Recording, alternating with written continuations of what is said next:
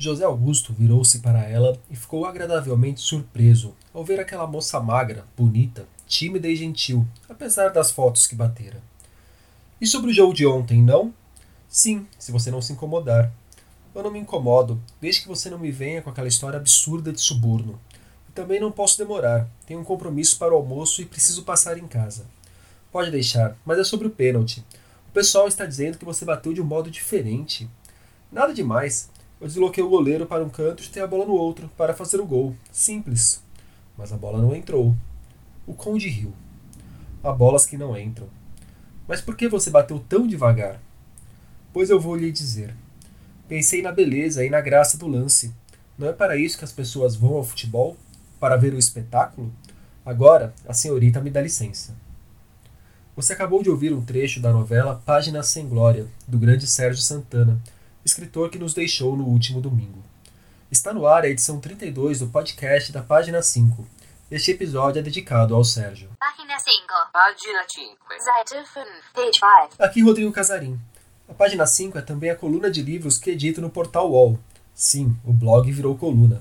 Estou no Facebook como Página 5, no Instagram como Página.5 e no Twitter como arroba Rod Casarim, Casarim com S e com N. Vamos aos destaques dessa edição.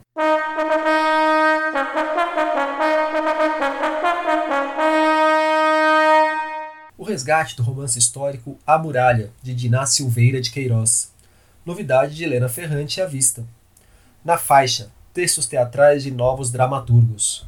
A matéria do The Guardian sobre o modo como Jair Bolsonaro tem tratado ou desprezado grandes perdas da nossa cultura. Cláudio Rodrigues, Marcelo Mirizola e Emília Pardo Bazan nos lançamentos.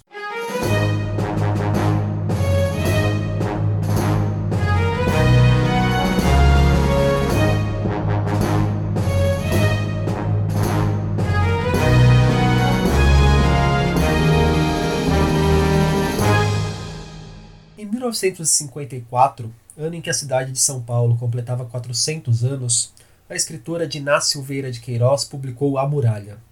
O romance histórico narra a saga de uma portuguesa que vem ao Brasil para casar. Ao chegar nessas terras, encontra muitos percalços, a começar pela dificuldade de transpor a Serra do Mar, a tal muralha. Se você está achando tudo isso familiar, talvez seja porque a história foi levada para a televisão em 2000, numa minissérie da Globo. No romance, Tina toca em questões como a violência intrínseca à formação do país, os hábitos daqueles tempos de Brasil colônia e a importância das mulheres naquela sociedade. Numa espécie de resgate histórico de escritoras que ficaram tanto esquecidas com o passar dos anos, a editora Instante acaba de lançar uma nova edição de A Muralha. Quem assina a apresentação do livro é a escritora Maria Valéria Rezende, autora de obras como 40 Dias, Outros Cantos e Carta à Rainha Louca, seu romance mais recente. A Maria Valéria conversou aqui com o podcast sobre a importância de A Muralha na sua formação. Ela lembra bem da primeira vez que fez a leitura da obra, ali pelos 13, 14 anos. Dentre seus destaques está o modo como percebeu a força das mulheres ao longo da história.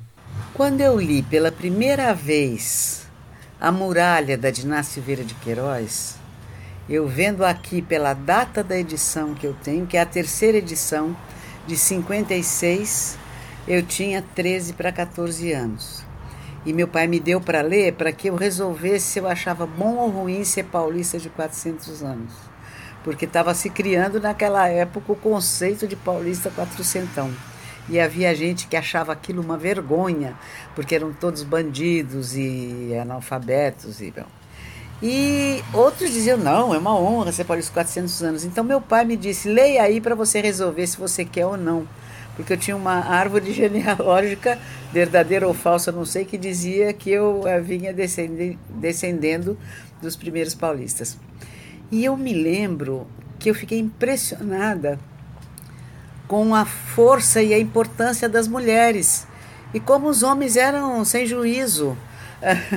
e como as mulheres eram fortes, eram as mulheres que organizavam tudo, que faziam a vida possível no cotidiano, que geriam tudo, me lembrando uh, da minha mãe, entendendo melhor a minha mãe, que dizia assim: ela, ela dirigia automóvel já naquele tempo, dos anos 50, e ela reclamava é, do trânsito, da organização do trânsito, e dizia mulher é que devia organizar o trânsito, porque mulher é que sabe organizar as coisas.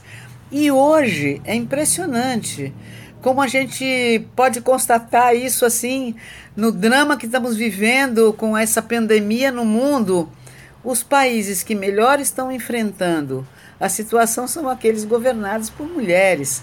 As mulheres é, realmente têm um lugar impressionante e é quem primeiro me fez ver isso foi Diná Silveira de Queiroz. Diná Silveira de Queiroz também teve um papel decisivo na luta pelo reconhecimento da literatura brasileira feita por mulheres. Inclusive, foi fundamental para que a Academia Brasileira de Letras começasse a deixar de ser um espaço exclusivo de homens. A Maria Valéria também comentou esse papel histórico da autora e falou sobre a importância de se fazer o resgate de sua obra neste momento de falta de perspectiva para o nosso futuro. Eu acho uma coisa louvável e necessária recuperar agora, é, reler, é, inclusive porque estamos recuperando lembranças, porque não vemos futuro claro na frente, então é preciso recuperar o que a gente tem de memória. E recuperar a obra da, de Inácio de Queiroz, voltar a lê-la, é fundamental. Ela foi uma pioneira em várias coisas. Esse, esse romance, por exemplo, é uma, um monumento, o, a, a muralha. Mas também houve outras coisas que ela escreveu. Ela foi pioneira na ficção científica no Brasil. Ela foi pioneira na batalha para que as mulheres fossem reconhecidas como escritoras completas de pleno direito. Foi ela que liderou todo o movimento para que a Academia Brasileira de Letras é, se aceitasse mulheres, mudasse seu estatuto, porque era por estatuto não podia entrar mulher, era uma coisa absurda.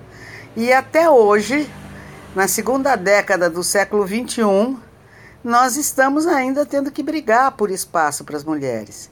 Então eu acho que a Diná, é, que, que fez essa campanha toda para. foi a líder da mudança na Academia Brasileira de Letras e, modestamente, ela não foi a primeira a se candidatar e a entrar. Ela fez a campanha pela Raquel de Queiroz, que era cunha, tinha sido cunhada dela, e depois só é a segunda mulher aceita na, na academia, que foi a Diná Silveira de Queiroz.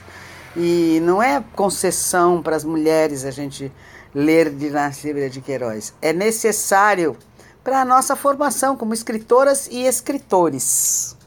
Diná Silveira de Queiroz se tornou a segunda mulher eleita para a ABL, isso em 1980. Morreu dois anos depois, aos 71 anos. Também são de sua autoria livros como As Noites do Morro do Encanto, de contos, e o romance Os Invasores. No episódio passado, falei com a crítica literária Fabiane Sex a respeito do ensaio que ela acabou de lançar sobre a obra de Helena Ferrante. Se você ainda não escutou, só procurar pelo programa 31. Para os fãs da italiana, tem mais novidades vindo por aí. A Intrínseca lançará em junho o novo livro da Helena Ferrante, A Vida Mentirosa dos Adultos, que chegará primeiro para os assinantes do clube da editora. Quem não fizer parte desse clube poderá comprar o título nas livrarias a partir de setembro. No romance, o leitor acompanha Giovanna, garota que vive num bairro de classe média de Nápoles, na passagem da juventude para sua vida adulta. Um comentário do pai sobre a falta de beleza de Giovanna acaba por marcar a vida da personagem. A Vida Mentirosa dos Adultos também ganhará uma adaptação feita pela Netflix. Só não sabemos ainda quando a série será lançada. A editora Efêmera tem disponibilizado gratuitamente para leitores textos teatrais escritos por novos dramaturgos brasileiros. Dentre as peças disponíveis no site da editora estão O Estado contra George em Alcolu, de Léo de Sá, sobre o racismo, O Último Mercado do Mundo, de Pedro Riera, sobre o consumo e a precarização do trabalho, Reluto, de Vana Medeiros, comédia a respeito do controle dos corpos femininos e do abuso de pequenos poderes. Falei assim, reluto, porque é re.luto que se escreve. E Cartografia para uma Oliveira, de Ana Galhardo, sobre a violência de Israel contra a Palestina. O jornal inglês The Guardian publicou nesta semana uma matéria muito boa e triste sobre o silêncio de Jair Bolsonaro após a série de morte de grandes artistas de nossa cultura. Para quem vive no mundo da lua, o governo não deu uma palavra sequer após perdermos gente como Moraes Moreira, Rubem Fonseca, Aldir Blanc e Sérgio Santana. Há quem diga que não se pode esperar nada de Bolsonaro nesse sentido, mas acho que não é uma boa ideia se acostumar e conformar com o desprezo, a estupidez e a truculência. A reportagem contou com declarações de gente como Chico Buarque, Bia Correa Lago, filha do Rubem Fonseca, e do jornalista Pedro Doria, que fez uma comparação que achei bem impertinente. Para ele, esse silêncio de Bolsonaro tem o mesmo peso que teria o silêncio de um primeiro-ministro britânico após a morte de artistas como Elton John e David Bowie. Deixarei o link da matéria para vocês. Se você acompanha o mercado editorial de perto, certamente conhece o jornalista Klaus Rodrigues, por conta do Globo News Literatura. O Klaus também é escritor.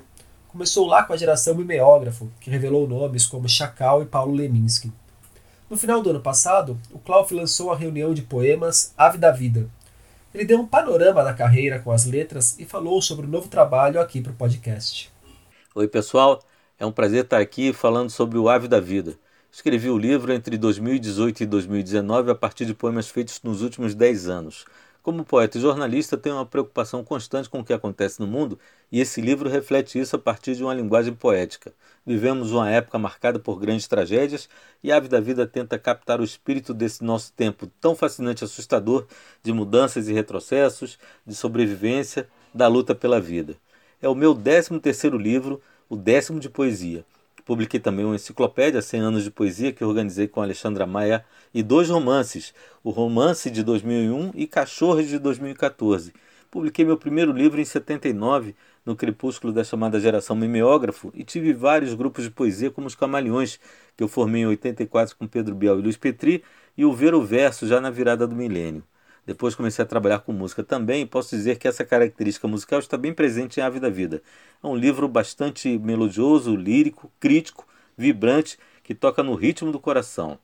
Ao longo das últimas décadas, trabalhei como escritor, jornalista e produtor cultural, tudo sempre ao mesmo tempo, mas alguns só me conhecem por minha atuação à frente do Globo News Literatura. Portanto, gostaria de convidá-los agora a conhecer também um pouco da minha poesia.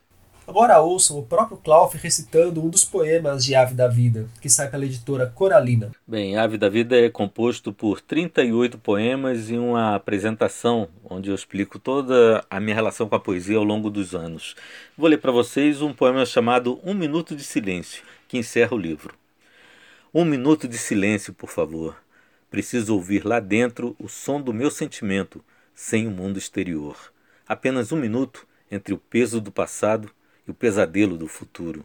Um minuto em que o tempo despeça o tenebroso barqueiro que desliza sobre o leito leitoso do rio, pescando almas em sua passagem, ao fundo e à margem, impassível e frio.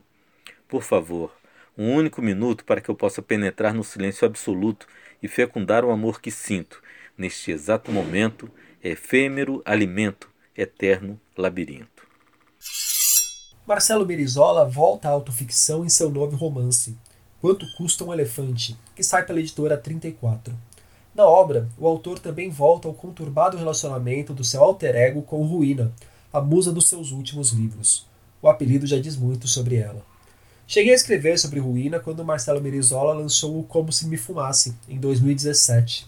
Na ocasião, recomendei que a Marina Rui Barbosa, a atriz, lesse o cara. Espero que ela tenha aceitado a sugestão. Voltando ao novo livro, segundo Daniela Coutrin, que assina a apresentação da obra, enquanto custa um elefante, o autor nos conduz de forma fluida por um rio de Aqueronte de muito humor, suspense, sobressaltos e efeitos especiais. Uma praça matriz do coração das trevas, onde nós, leitores, seremos apresentados a ele, o demônio em pessoa.